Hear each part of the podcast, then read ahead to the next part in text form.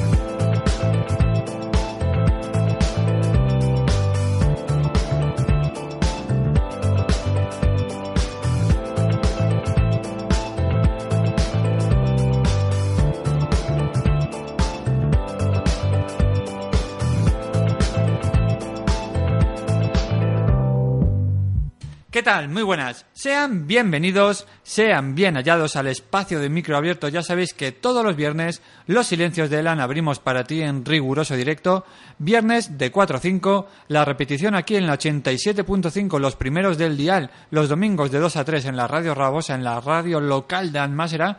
Y ya sabéis que gracias eh, a nuestros amigos, nuestros radioyentes, nuestros radioescuchantes de Paterna. Este programa también se emite ahí los jueves a mediodía gracias a Víctor y a sus compañeros y también gracias a las Arsa Municipales de Radios Valencianes. Este programa también se emite los viernes por la noche en la radio Ribarroja. Así que ya sabes que si eres cantautor, voluntario, escritor, poeta, asalariado, voluntario de cualquier asociación que ayude a hacer de este mundo raro, de este mundo loco, pues un lugar un poquito más humano, un lugar un poquito más personal. Ya sabes que nos encanta que nos utilices como tu altavoz, como tu medio de difusión. Nuestro correo electrónico losilenciosdelan.com nuestra página web www.losilenciosdelan.com y ya sabes que tanto este como programas anteriores puedes escucharlos en nuestra red de iVoox. Ahí nos buscas en el canal Los Silencios de Elan. Sabes que está disponible para todo tipo de plataformas móviles, Windows, Google Android, iOS. Ya sabes que tanto en streaming, en descarga, pues está disponible. Así que si no nos escuchas es porque no quieres. Y sin más, vamos a darle ya la bienvenida a nuestro invitado que este año lo hemos tenido un poquito abandonado. Doctor Guillermo Gil, buenas tardes. Buenas tardes, queridos radio oyentes y radio escuchantes. Oye, hacía tiempo que no te veía por aquí, ¿eh? Ya hacía mucho tiempo, ya, ya. Sí, Lo sí. pasa que entre tú que estás aquí súper solicitado, que tanta gente quiere venir a tu programa y tanta gente se descarga tu programa. No, no, pero los invitados de toda la vida son los invitados de toda la vida, así que... Colaboradores. Vale, colaboradores. La verdad es que entre una cosas y otras, que la falla, las Pascuas, no sé qué, no sé cuántos, hemos ido dejando las obligaciones y aquí estamos para cerrar el, Sí, la segunda temporada, ¿no? la cuarta, doctor. Tú eres la cuarta, pero yo vengo Tú eres tu la segunda. temporada. Sí. Así que tenemos que organizar algo especial para la siguiente. Te espero, por cierto, la quinta temporada aquí en Los Silencios de Elan. ¿Eh? Así Muy bien, que muy bien. te esperaré. Bueno, doctor, ya sabéis que, y tanto los que nos venís escuchando el programa anterior, ya sabéis que hemos iniciado este mes de junio un programa muy, una serie de especiales sobre inteligencia emocional, sobre emociones. Tenemos al psicólogo también, Xavier San Martín, que está colaborando también con nosotros. Y hemos pensado, pues, aprovechar los conocimientos del doctor Guillermo Gil, que por cierto, luego recuérdanos el Twitter y tu correo electrónico por si alguien quiere escribirte. Vale. Luego hemos, hemos pensado pues organizar uno, charlar esta, en el día de hoy pues sobre un tema que quizá está siendo, bueno, yo creo que es un tema ya recurrente, muy de actualidad, siempre se van actualizando numerosos casos, van saliendo también en prensa y es un tema pues ampliamente hablado y que no lo habíamos tocado aquí, que es el tema de la depresión. También motivo de bajas laborales en su mayoría Eh, gestionadas por la seguridad social. hay que tener en cuenta que el tema de la salud mental eh, progresivamente va en aumento. Eh, estadísticamente antes, por ejemplo, un 10% de la población tenía un proceso depresivo y ahora estamos en cifras de el 40%, de perdón, del 30%. Aquí los datos que yo tengo sobre la depresión, eh, una de cada cuatro o cinco personas la puede tener. Una de cada cuatro es un 25%, una de cada cinco un 20%. Bueno, pues ahí están las cifras. O sea que es una cosa que va en aumento. Eh, podemos hablar un poco en, en, profundidad luego si tiene que ver un poco la vida actual, no tiene que ver la vida actual, pero bueno, vamos a repasar un poco lo que es la depresión en sí y iremos comentando lo que tú. Sí, sí, Guillermo. La verdad es que también es verdad que el, el tema. Yo creo que el tema de, o la palabra en sí, depresión, va unido mucho a estado de ánimo, ¿no? Evidentemente.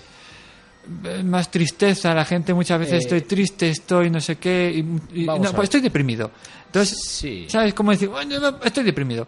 Entonces, nos gustaría, Guille, aprovechando que te tenemos aquí, pues eso, que nos definieras y cómo, cómo podemos definir la... Eh, en, primer lugar, con, lo que, con relación a lo que estabas diciendo, es cierto. Es una palabra que eh, se está utilizando por encima del concepto propiamente médico. La depresión es una patología recogida en todos los manuales y, y códigos de clasificación de enfermedades, dentro de las enfermedades mentales, el DSM-4, códigos internacionales de enfermedades, pero e, es una palabra que se ha popularizado, normalizado dentro de nuestro, de nuestro habla, ¿no? Estoy un poco deprimido, estoy que realmente viene a ser como, bueno, pues estoy triste, estoy pasando una época un poco más preocupado o más más sin ganas, ¿no? Pero realmente no, no, es una no es una depresión, realmente una depresión es una enfermedad muy seria, muy seria, muy grave, y que, y que deja realmente a la persona en una situación de indefensión, yo te diría, emocional, relacional, social, de alguna manera, ¿vale? Es una, es una situación en la que el paciente, pues, mm, posiblemente después de haber estado mucho tiempo sometido a una situación de estrés, no de una preocupación de ah, vamos a hacer la, la comunión del niño, ¿no? ¿Vale? Que bueno, que se puede llevar, organizarse, tal. Qué casualidad que hayas elegido ese tema. bueno, lo acabo de, acabo de tener en mis carnes. Hay que tomárselo con calma. Eh, es, mira, eh, el otro día una compañera, no, es que la niña tiene que entrar al colegio. Los puntos del colegio. Eh, lo hemos pasado ya, ¿no? Sí, sí, es que la comunión, la boda. vivimos las situaciones sociales un poco con, con angustia vital.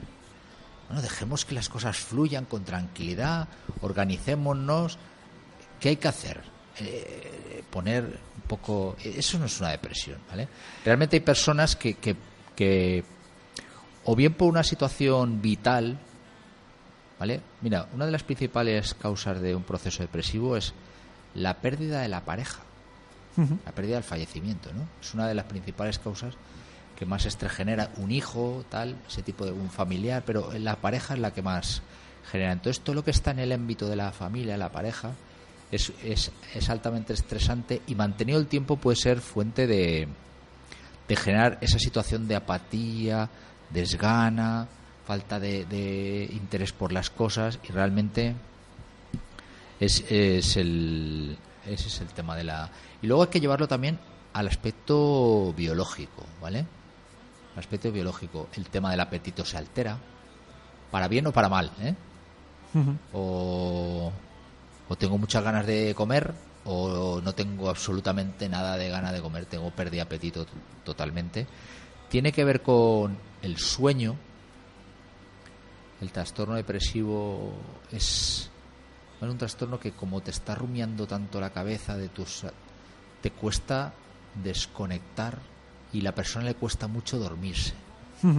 De hecho, mira, aprovechando, la estaba buscando a ver la, la definición que da la OMS, no sé si la tienes tú por ahí. Eh, no. Pues mira, la, bueno, la depresión, por dice, es un trastorno mental frecuente que se caracteriza por la presencia de tristeza, lo que bien hablábamos, pérdida de interés o placer, sentimientos de culpa o falta de autoestima, trastornos del sueño o del apetito, sensación de cansancio y falta de, de concentración. La fatiga y la falta de concentración, correcto. correcto. Se me olvidan las cosas, tal, tal. Muchas veces, como, como el, Alzheimer está hoy en día muy al cabo del, de la calle, pues pensamos a veces más antes la enfermedad degenerativa, ¿no? a ver si estoy empezando con Alzheimer. Y yo conozco un caso que con 40 años, no, no, normalmente no. Entonces, es, es más este estado. No sé, de hecho, mira, desconocía yo que eh, la OMS había realizado una campaña. De hecho, hay un día, hoy en día eh, ponemos días a todos, y el 7 de abril es el Día Mundial de la Salud. Pues nada, de la salud mental. De la salud. Entonces dice, dice que han empezado una campaña, yo lo, desconocía totalmente, ¿eh? una, campaña de la OMS para hablar de la depresión, etcétera. Claro, evidentemente, me imagino que debido a la, incidencia que está teniendo actualmente en la. Indudablemente es, es una causa alta de demanda asistencial hoy en día. Lo vemos en cualquier foro. Y además, eh, de, manera cada vez más frecuente. No me encuentro bien, estoy triste, no tengo ganas de nada, se me olvidan las cosas, duermo mal, tengo mal estómago, ¿vale? Ese, este estoy cansado, cansado, me duelen las articulaciones, cosas muy generalizadas, ¿no? Que no te sabrían decir. Y bueno, es alta demanda. Yo creo que también el tema de haber socializado el tema del proceso de la depresión, luego veremos que hay diferentes tipos. ¿eh? Sí, sí, eso, hablaremos luego. Pero a mí me gustaría, de manera introductoria, Guillermo, y me imagino que tú también en tu entorno lo habrás, lo habrás padecido, es que hoy en día es un término que la gente lo utiliza muy muy a la ligera, ¿no? Sí. Y, y, yo recuerdo que, que, todo el mundo, o sea, el anuncio aquel que decía que las personas alrededor que diagnosticaban, todos iban vestidos con las batas y para el tema de los medicamentos que te recomendaba que todo el mundo tal. Y esto es igual, ¿no? Cuando te describen alguno, el estado de ánimo de alguna persona, de algún conocido, de algún familiar, no hay nadie, o sea, a todo el mundo siempre hay alguien que dice, estará deprimido. Así, lo utilizamos así como si fuera un adjetivo eh, y nos olvidamos de que es una enfermedad. Es lo que te quería decir antes. Posiblemente hayamos perdido miedo a esta enfermedad por el hecho de que el término depresión se ha socializado. Lo utilizamos como cuando está un poco tristón, ¿vale? Mm. Ay, te ha dejado la novia cuando tienes 14 años. Ay, te ha dejado, está deprimido. No. Pasas una crisis porque es un golpe importante en la vida, tal, pero no es, no es una depresión puede que se haya otros factores ambientales, una mala situación familiar, eh, tus padres no te hayan eh, eh, explicado mecanismos de defensa, mecanismos de, funcionamiento social, pues puede que una persona pueda entrar en un momento determinado en, un proceso depresivo, ¿de acuerdo? Siempre los cambios de etapa en la vida son procesos de adaptación y eso puede generar que, que no salgas reforzado y que te puedas quedar ahí enganchado y puede ser un proceso depresivo, ¿vale? Todos en la vida hemos tenido algún momento. Eso, eso hace que al socializarse el término depresivo y al estar en una época mala, la gente recurra muy fácilmente a demandar asistencia. Pues no me encuentro bien, estoy triste, ¿cuánto, cuánto llevas así? Bueno, meses, tal.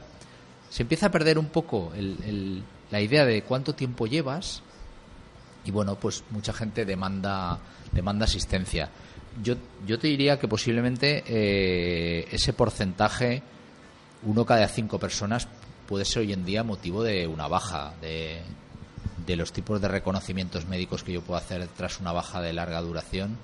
Uno de cada 25 puede estar. Está el aspecto osteomuscular, que ya hemos hablado alguna vez, y el aspecto depresivo. Llámalo, eh, pasa una mala época, lo lleva pegado al, a un problema de salud crónico, puede ser, eh, y, el, y, el, y el proceso depresivo en sí solo, ¿de acuerdo? Pero hoy en día, en una infinidad de, de patologías suele aparecer más un trastorno adaptativo que le suelen definir, que eso sería, yo lo interpretaría más como el tipo de la depresión menor o hoy en día termino distimia, ¿vale? Que no es una depresión como se debería entender como estoy en casa, no quiero ver nada, no quiero salir de nada, no quiero pensar nada, estoy, ¿vale? No valgo para nada, tal, eso sí que entiendo que es una depresión profunda con posiblemente incluso ni, ni con este aspecto como ni verbalizando sino con una serie de bloqueo mental de no, no, no hay nada en mi cabeza ¿no? No, no, sirvo para nada de ahí que un porcentaje de depresiones mayores tengan asociado el, suicidio ¿no? sí, pero Sí, sí, sí, sí, pero sí. que lo veríamos en ese trasfondo. Yo he, yo he visto alguna depresión mayor. La verdad es que la, la persona que la padece anímicamente delante de ella te das cuenta que es una persona que, que no tiene una fase nada expresiva, nada expresiva, con lo que además va medicada y suele tener una situación muy poco reactiva, más bien aplanada, ¿vale? Es una situación complicada de manejar. El cerebro cognitivo está muy enlentecido. Es como si el subconsciente dijera que no vales para nada. Y, y el, y el cognitivo, el realmente el razonal, está como secuestrado, podríamos decir. Entonces es una persona pues que reacciona muy mal a lo que no, no te responde, está en una situación muy, muy anímicamente muy, muy deteriorada, con lo que lleva al deterioro físico. ¿eh? Es una persona que se deja, tiene malas comidas, duerme mal, come entre horas, si, lo- si tiene ganas, no tiene ganas, ¿vale? Entonces empieza a haber un deterioro cuerpo-mente, cuerpo-mente, mente-cuerpo, y es una persona a la que es difícil sacarla, sacarla. Ahí la labor indiscutible de los psicólogos, ¿eh? un buen psicólogo clínico. Yo creo el psiquiatra puede acompañar, puede regular medicaciones, ¿vale? Sí. Pero tienen que ir de la mano, tienen que ir de la mano. Para ir un poco yendo por, por, Sí. por partes, ¿no? Por puntos, sí que me gustaría, Guille, el... Hablamos ya de depresión en un cual cuando llegamos a un estado de ánimo en el cual ya quizá está muy avanzado, ¿no? La, la situación de, de tristeza, de la falta de apetito. Pero, ¿cuándo podríamos empezar un poco a identificar esos síntomas de depresión que vienen? Porque claro, uno dice, vale, pues hay temporadas en las cuales tú estás más cansado, hay temporadas en las cuales tienes mm, menos falta de apetito, pero ¿cuándo sería ya empezar a pasar, o sea, cuándo Ah, sería el- la identificación de decir, bueno, Yo- esto es algo normal, a, pasa a ser ya un problema? Tú me estás pidiendo un poco tiempo, ¿no? Más que tiempo es cuando, cuando Yo creo que cuando realmente interfiera en tus actividades eh, habituales de la vida, interfiera en el aseo personal y en la alimentación, en las relaciones con los más cercanos a ti, si vives en pareja con tu pareja, hijos, si vives con tus padres, con tus padres, amigos, y lo que primero nos socializa, mundo escolar, ¿vale? Es más difícil ahí, son grandes especialistas a los que admiro, toda la gente que trabaja psiquiatría infanto-juvenil, pero sobre todo en el ambiente, en el ambiente laboral, ¿vale? Cuando interfiere en el ambiente laboral, evito ir al trabajo, busco excusas, ¿vale? Ahí, ahí, ahí, ahí hay un gran, ahí hay un gran deterioro, hay un gran deterioro. O realmente, mira, eh, me duele no sé qué otra cosa y lo utilizo como efecto secundario porque aunque está muy socialmente reconocido, bu- buscamos otra causa. Es mejor tener una lumbalgia que una depresión, ¿no? Lo que pasa es que muchos diagnósticos se asocian a cualquier, o sea, a cualquier patología más depresión. Sí, es lo que estábamos diciendo antes. Entonces, realmente es cuando todo eso empieza a afectar realmente en- a tu estado, a, tu- a tu- a ese- a ese entorno fácil, ¿no? No quiero ver a mis amigos, no quiero ver a... Rechazo la- el contacto con mi pareja.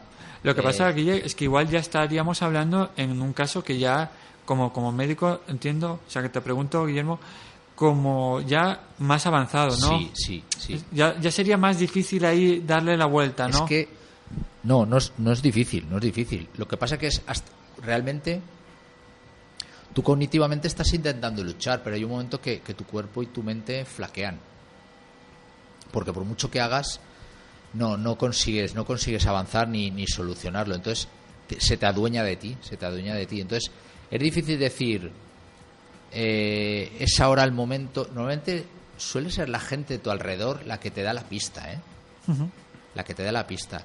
De ahí que, hombre, mm, cuando veáis a alguien a vuestro alrededor que cambia mucho sus hábitos, que no quiere salir, que se mete en la cama toda hora, que no sé qué, no sé cuántos, pues bueno, es una manera de, de, de llamar la atención, de, de, de llamarle la atención y decir, oye, te está pasando algo. De... O sea, todo lo que influya un poco, yo creo que en la índole más, más próxima a nuestras, a nuestras circunstancias. ¿Qué no quieres comer? No, no tengo ganas. Tiene- ¿No te apetece que salgamos? No, no tengo ganas, ¿vale? Todo ese tipo de cosas. Igual en el momento que se ha producido el suceso, que aquí hay dos circunstancias también. Una cosa es que a mí, de golpe y repente, por una situación que no controlo, me fallezca alguien allegado, ¿no? O tenga una situación de accidente de shock.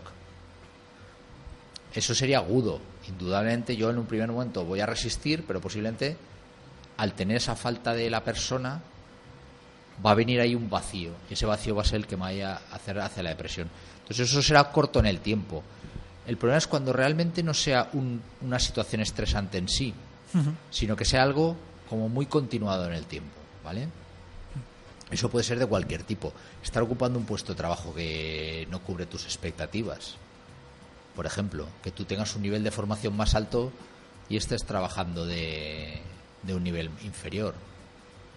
No sé, ejemplo, yo soy médico, imagínate que fuera, yo a veces lo explico, imagínate yo fuera el celador de puertas de urgencia de un hospital y solo que hiciera cambiar de camilla a camilla, llevo al paciente y cuando tendría que realmente hacer mi trabajo, yo se lo dejara a, otro, a otra persona que fuera médico. Yo tendría un conflicto de rol, ¿no? Tendría ahí una situación estresante que diría, yo qué hago trabajando de esto, ¿no? Eso pasa en, muchas, en muchos sitios.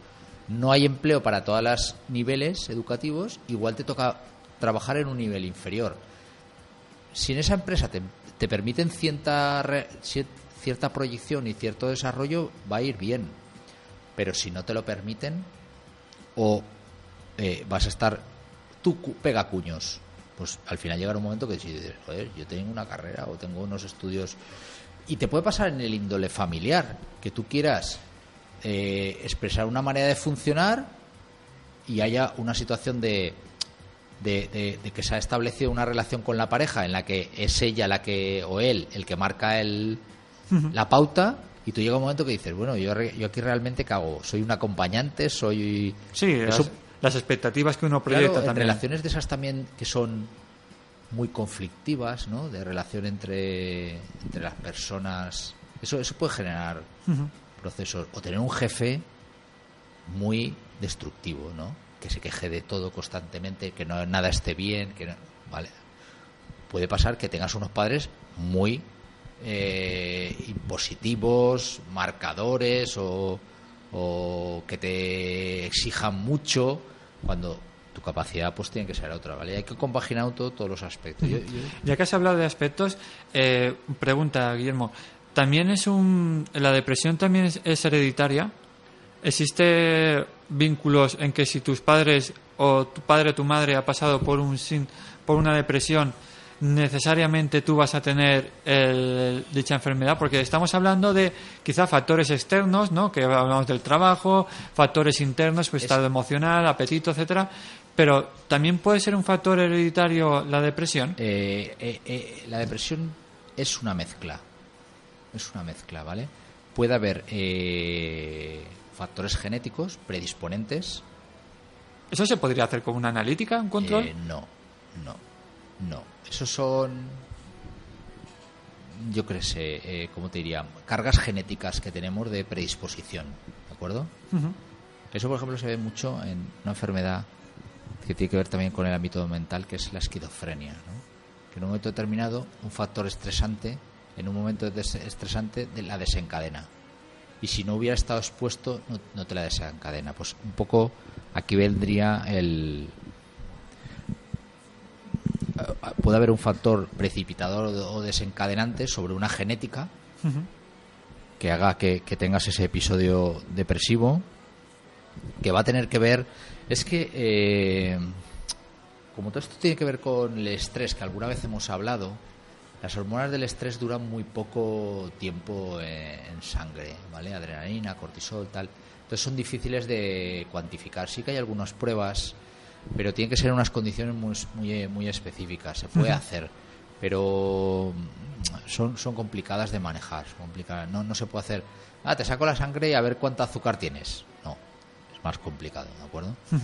Eh, podría haber otros factores que tengan que ver con educativos, ¿no? De que tú tengas mecanismos de defensa que son culturales, educacionales, de relaciones, y permita que cuando tú tengas esa em, descarga de, estrés, ¿de acuerdo?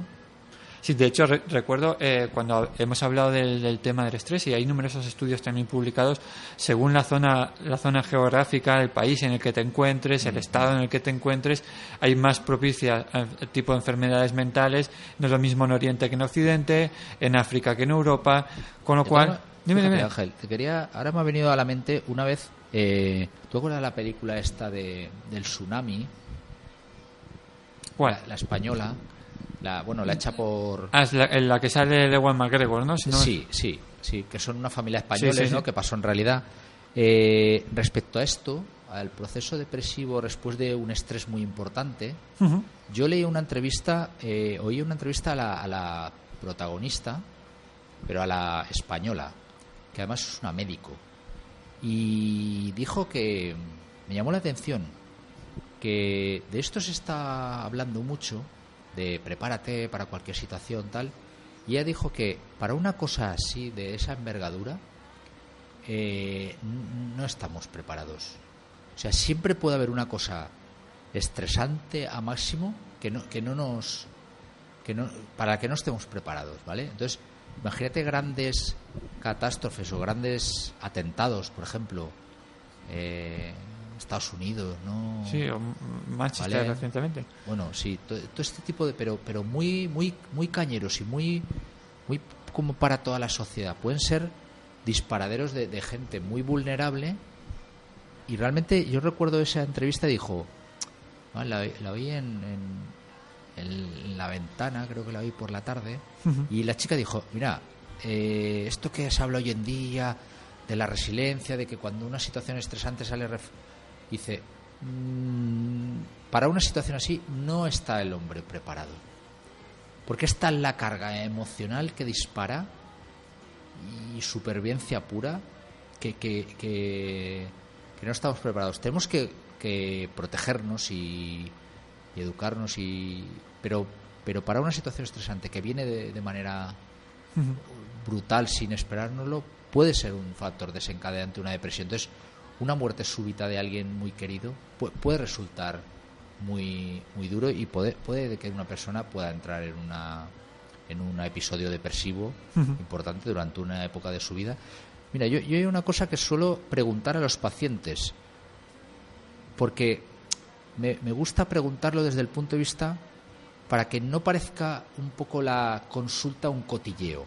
Bueno, pero ¿cómo estabas? No sé qué tal. No. ¿Tienes identificado la causa? Y cuando la han trabajado mucho tiempo, los pacientes dicen sí. Es, es categórico. Cuando Siempre- el paciente que lo ha trabajado con un psicólogo. Hay un factor, ¿no? me dice, de- sí, lo tengo identificado. No quiero entrar, ¿qué es? Que te has separado, que- el chafardeo. No. ¿Lo tienes controlado? Sí. Y entonces el que lo quiere contar lo cuenta. Y el que no, no me interesa. Ya lo ha trabajado con la psicóloga. Yo no estoy ahí para regodearme en su, en su salsa. ¿Vale? Ujú. Todo esto lo ti- he tenido un proceso depresivo, tal, tal, tal. Hay pacientes que me dicen, mira, ya hace unos años tuve un proceso depresivo y ahora eh, con esto me, me he separado, tal, he tenido otra vez, me ha re- porque me ha pasado igual, tal. Tengo, tengo curiosidades hasta de personas que se casan dos veces y les dejan las dos veces, ¿no? Ese sería otro tema, por, por algo será. Eh, eh, eso podemos hablar un poco de... Otro tema, otro, otro No, día, pero- otro día, pero- otro momento. No, pero que es cierto que la clave es cuando yo tengo un paciente de ese tipo que ha salido y viene y dice, no, estoy mejor, estoy mejor, tal, tengo ganas ya, ¿vale? Tengo ganas, quiero salir, quiero hacer cosas, eso es muy positivo. ¿Tienes identificado el factor estresante? Sí. ¿Lo ha resuelto? Me queda muy poco. La que lo tiene y no lo ha resuelto, estoy viviendo una situación caótica, pero no me puedo permitir dejar de trabajar. ¿vale? Existen esos dos... Y ya, y, y- y ya que has empezado a hablar un poco y has dado pinceladas de tipos de depresión, ¿podríamos decir que hay diferentes tipos, clases de depresión? Sí, sí, sí, sí. Bueno, como mm, yo siempre te- conceptualmente eh, tendríamos la depresión mayor, ¿vale? Que sería eh, un, un- un único eh, episodio depresivo en, perdón, habría que decir episodio depresivo una, una única vez. O sea, algo puntual, un sí, momento un determinado. episodio en- por un proceso a lo largo de la vida, ¿vale? Ujú. Lo que hemos hablado, fallece alguien algo cercano, puntual. ¿no? Una depresión posiblemente momentánea. eh, dura seis meses, ocho meses, un año, menos de un año, ¿vale? De seis a diez meses, calcularía yo, más o menos. Ujú. Ahí, aquí pone 4 a 8. Entre que empieza el trabajo con el psicólogo tal, vamos a poner 10 meses. Yo creo que un año no llegaría. A partir del eh, mes 10 empieza la persona a querer ya salir, ¿vale? Estaríamos ahí. No, no sería. Y no, pero pero eh, este, este más de un 50% podrían tener una recaída, ¿de acuerdo? Entonces es un episodio depresivo en la vida por un hecho puntual estresante, ¿de acuerdo? Eh, luego sería un trastorno depresivo re- recurrente. Tener muchos episodios de este tipo a lo largo de la vida, ¿de acuerdo? Con lo cual ya es la persona esta que recurre. Más del 50% son recurrentes, tiene una O dirección sea, si tal. más del 50% hablamos de que la gente que haya padecido en algún momento depresión es más proclive a Sí, que sí, a- a que vuelva a tener otra situación estresante y Exacto. vuelva a tener un proceso con de- algún por algún otro factor también. Sí, sí. Eh, esto, yo estoy investigando sobre qué tipo de, de cosas se podrían hacer. Hay algunos cursos de habilidades sociales o de. ¿Vale? Muy variopintos. Porque esto realmente es un poco cómo prepararte o cómo ponerte una. No sería una coraza, pero sería una especie de herramientas de, de protección para evitar la recurrencia, ¿no? que no te afecten el yo personal, que no, ¿vale? Como yo le recomendaría a todo el mundo pues que hiciera algo de ejercicio físico. Intentara salir. Para que el, eh, eh, Bueno, no- los tratamientos no hablaremos época, después, bueno, hablaremos una después. manera. Sí, Luego sí. tendríamos eh, en la depresión menor que hemos dicho antes, distimia, que esta tiene mucho más tiempo de duración, pero la sintomatología es como más liviana. Ujú. Es esa época, años, un par de años. no- llevo un par de años que estoy muy Desganado, cansado, desganado. desganado, tal. ¿Vale? Siempre hemos oído las personas mayores, es que está desganado, es que este chico Está es- desganado, sí. Eh, es que Fíjate pasa que desganado es una especie de mezcla entre falta de apetito y falta de ganas de hacer cosas, ¿no? Es desganado. No tiene ni ganas ni gana de comer. Sí, es sí, un sí. término, yo diría con terminología valenciana, ¿vale? Está desganado, ¿vale? Verdad, es que se ha utilizado mucho. Es decir, las personas mayores lo, lo, lo han utilizado mucho. Está desganado. No tiene ganas de hacer nada, de hacer cosas y no tiene ganas de, de comer. Está desganado. está- es, una, es como apático, Eh, Efectivamente. eh, sin adenon, adenonia, anedonia, perdón, anedonia. Eso es la falta de sentir placer. Anedonia. Es un término muy chulo. Con H intercalada. Anedonia. Es un término muy, Pondremos chulo porque hashtag- hashtag fal- anedonia. la falta de sentir placer por las cosas, ostras. A mí me, me, me, me Claro, pero inquieta, ahí- me inquieta, me inquieta mucho ese término de que alguien, cuando alguien, no, es que no tengo ganas de nada y no siento placer por nada. Na- ¿Nada? Claro, pues Ni es- comerte unas natillas, no es- sé. Exacto, es lo que te iba a decir. Ya ese- yo creo que ya sería un, un estado ya, digamos, más Yo mucho cuando- más avanzado. ¿eh? Yo, yo cuando, cuando oigo, te- veo algún informe que pone anedonia, me, me, me- realmente me impacta, porque, ostras, ni, no te da ni comerte una, no sé. Va- vamos a poner algo, un sí. chuletón. Ya, ya, una un helado, yo qué sé. Un helado, exacto, una horchata. Nada, nada, nada.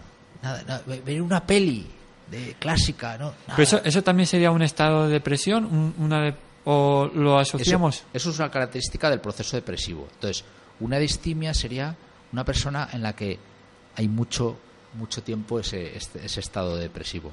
Luego hay que también la- llamar la atención de una enfermedad que es la... Esta es todavía, yo creo que tiene mucho de, de estigma también dentro de la salud mental, que es el trastorno bipolar. ¿Vale? Trastorno bipolar... eh, Pero lo, lo definimos también como un estado de. O sea, como un.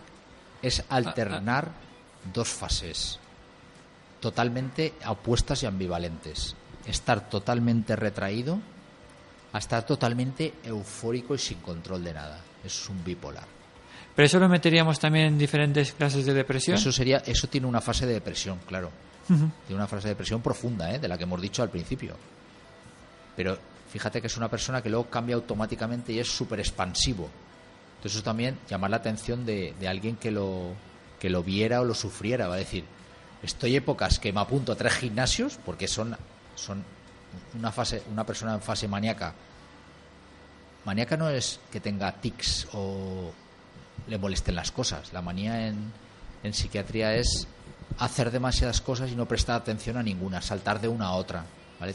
Más tiene un lenguaje de fuga de ideas, de van cambiando de una cosa a otra, tal, ¿vale? Entonces, alternar esa época, el depresivo tiene una crisis, se recupera, está más o menos bien, puede tener una recurrente, ¿vale? El distímico está tristón mucho tiempo. El bipolar sería, estoy en una fase depresiva y luego todo lo contrario. Nado, corro, tengo tres novias, voy a discoteca, tal, no duermo, ¿vale? ¿De acuerdo? Eso, mira, hay una película que es de Richard Gere, Mr. Jones, me parece que es.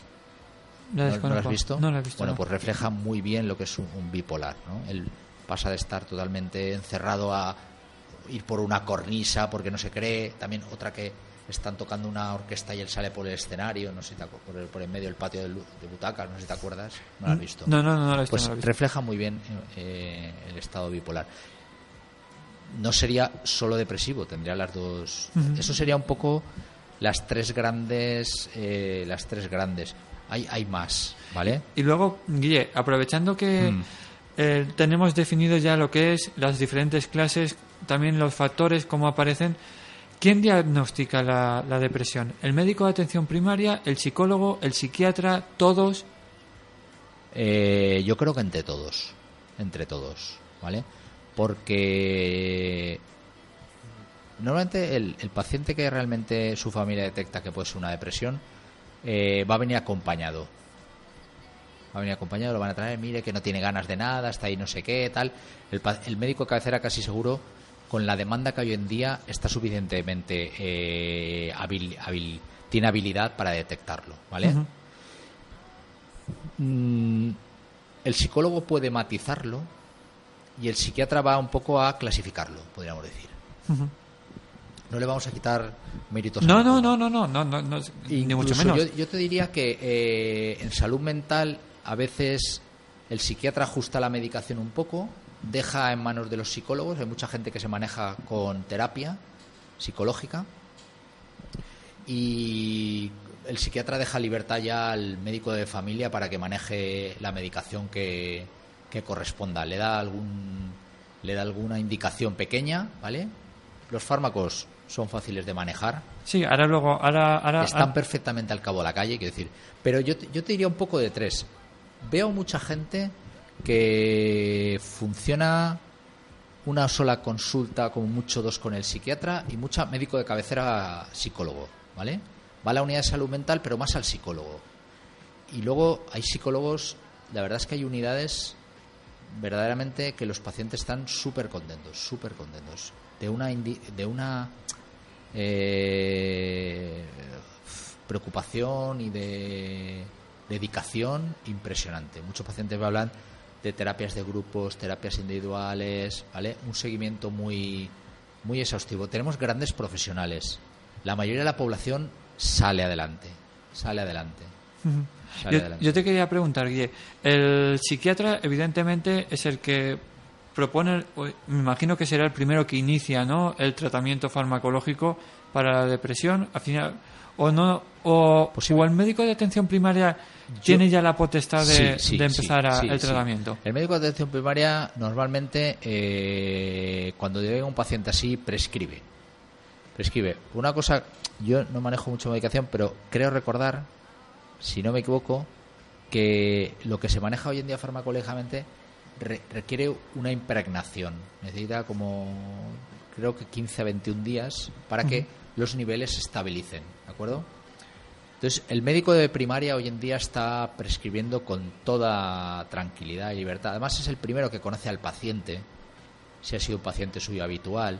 Si no, un poco con la prescripción, vente en unos 15 días, tal, tal, tal, empieza a conocer al paciente, por dónde van los tiros, y es el que realmente va a hacer la historia clínica y va a remitir al psicólogo o al psiquiatra para que el psiquiatra normalmente va a profundizar un poco más en los aspectos que más que más tengan importancia en la dolencia en sí y va a ajustar el tratamiento.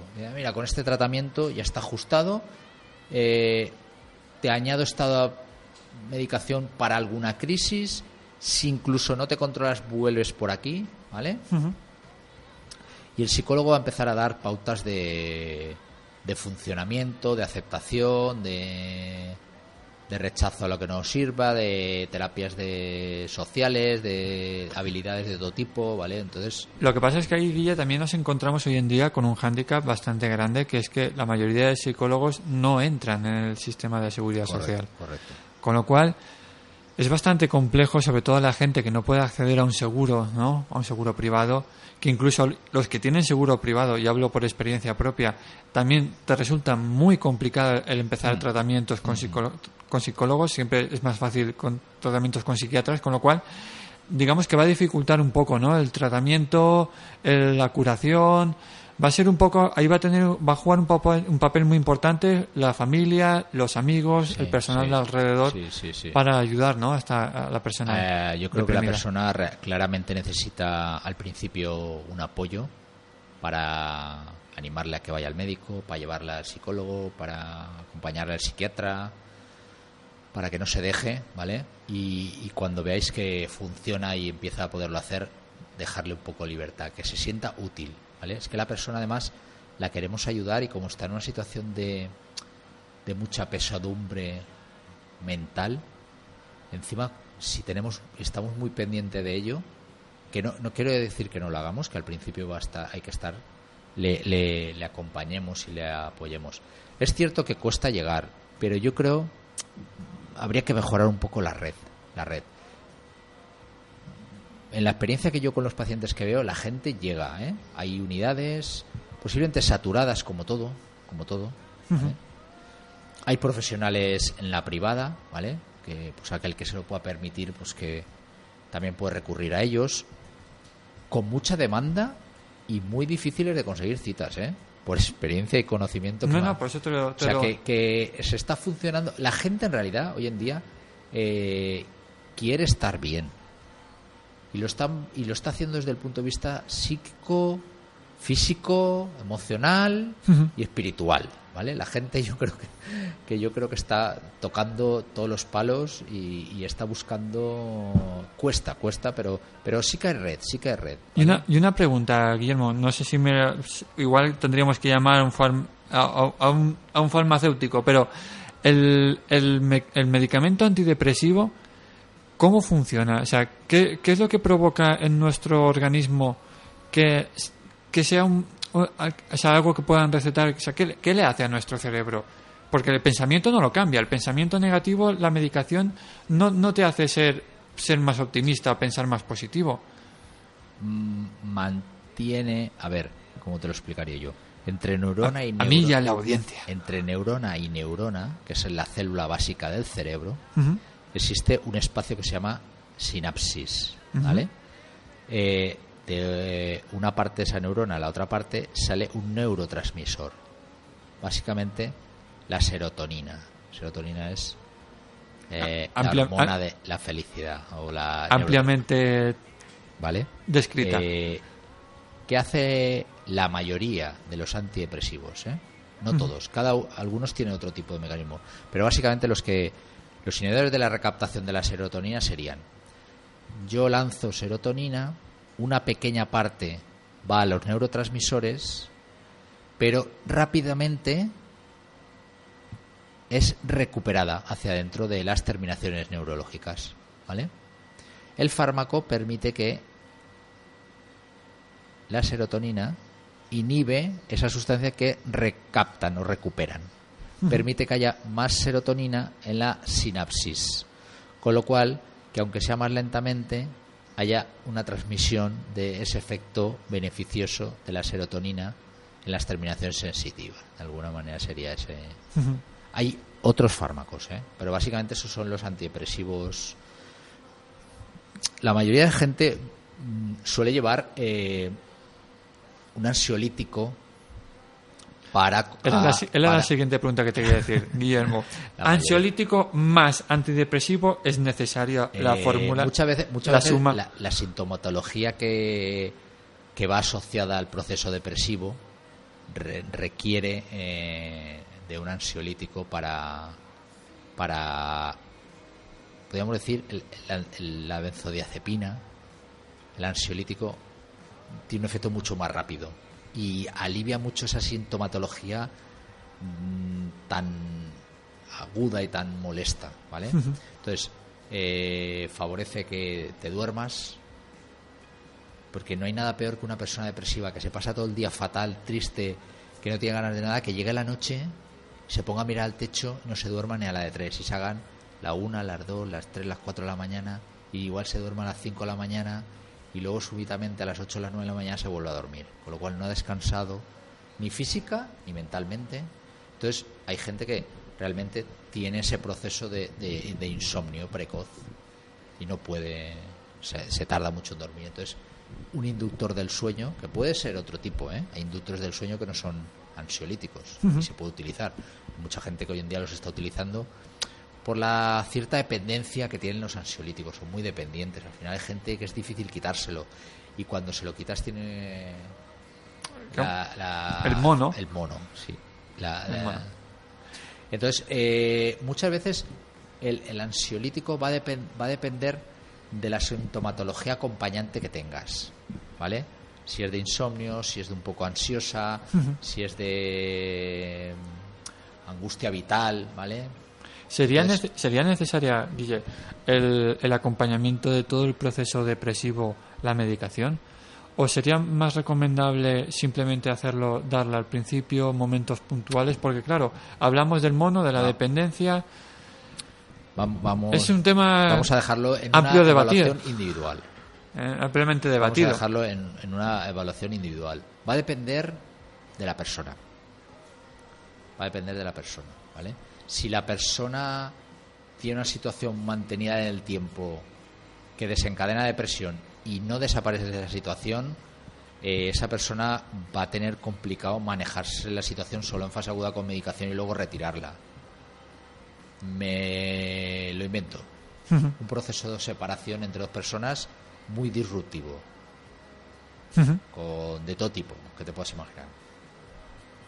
Mm. Y para allá esto es mío, con, con muchas posesiones, con, con hijos por en medio, con, con una guerra entre familias. Imagínate. Eso va a durar en el tiempo, porque va a haber mucha pulso de un lado o de otro. Esto es mío, esto es mío, esto es mío. Y eso va a mantener un nivel de estrés crónico hasta que haya No, te lo- se va a cruzar se va a cruzar con una gente que lleva con una cosa que la mayoría de la población lleva muy mal que es el tema judicial el tema judicial genera unos estreses brutales porque es una situación de miedo atroz a una, a una parte de la población muy importante Hombre, es que asociamos juicio a cárcel, a, est- a estar metido ahí dentro. Mm. Oh, viven fenomenal. Bueno, Guille, y luego el tratamiento. eh, claro, hay- hablábamos de que la gente también es reacia muchas veces a la medicación, ¿no? Tratamientos alternativos, terapias, hierbas.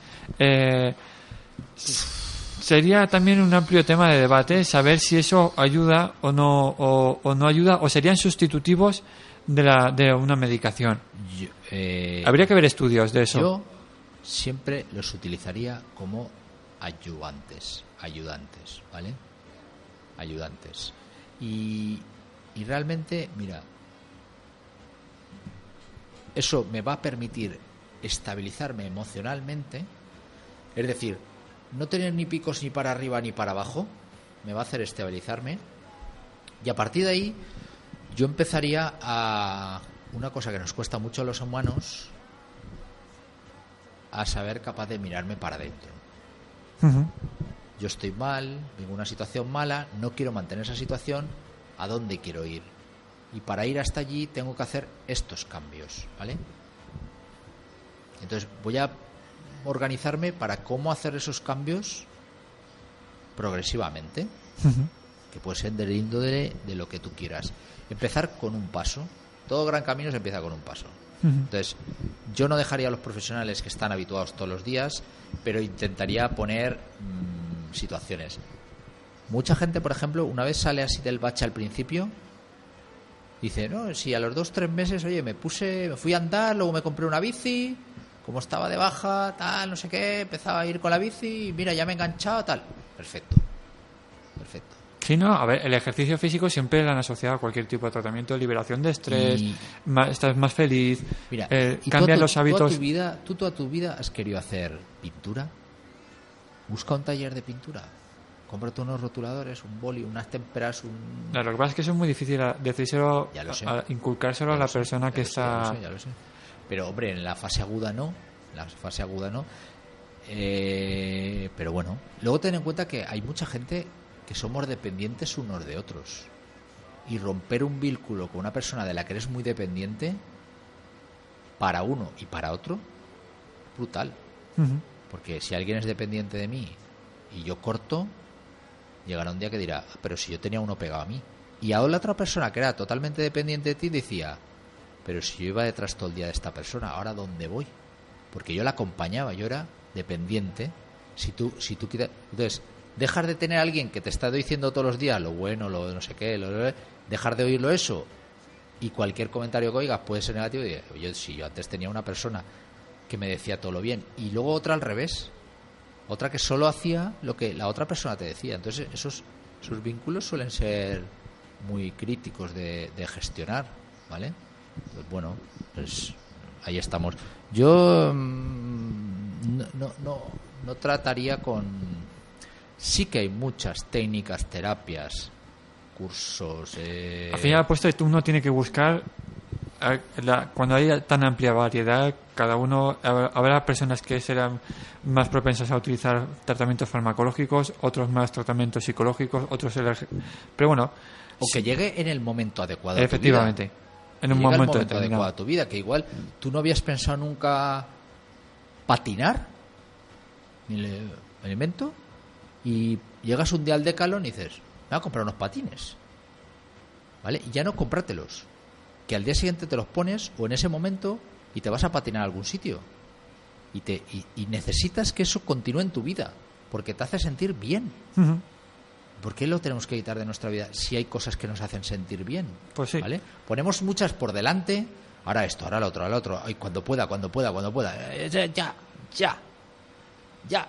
Sí, Vamos porque- a hacer a cosas que, que- que nos hagan sentir bien. Sí, porque eso llega un momento en que la mochila se llena mucho de peso Es que y llega tío. y llega un momento en que no en que no podemos más. Doctor Guillermo Gil, muchísimas mía, gracias. corto, corto, corto. Pues le haremos un segundo un segundo Vale. especial, ¿eh? Si te parece. bueno, Guillermo, muchísimas gracias por estar aquí con nosotros esta segunda temporada tuya, cuarta temporada aquí en Antena. Enhorabuena. Y, y sigues. Hombre, no lo sé todavía. Bueno. Está, está en incertidumbre, está en interrogante todavía, no sabemos Bueno, lo que a ver haremos. si nos vemos en septiembre u octubre en la quinta temporada de Los Silencios de Elan. Nunca se sabe. ¿Para verano tienes algo preparado ya? Para verano todavía no. Vale. Todavía Oye, no. por cierto, antes de irte, recuérdanos si alguien te quiere encontrar por las redes sociales. Bueno, pues en las redes sociales eh, Twitter está un poco abandonado, no voy a Lo decirlo, ¿vale? Estoy muy desconectado. En, en, en correo electrónico doctorguillermogil arroba gmail.com eh, página en Facebook medicina laboral y pericial doctor Guillermo Gil y novedad que no te he dicho tengo un pequeño sitio donde paso consulta los jueves por la tarde ¿eh? calle Maluquer 6 Bajo, Clínica Doctora Mencucci. Ahí tengo un pequeño despacho los jueves por la tarde, zona de la Finca Roja en Valencia.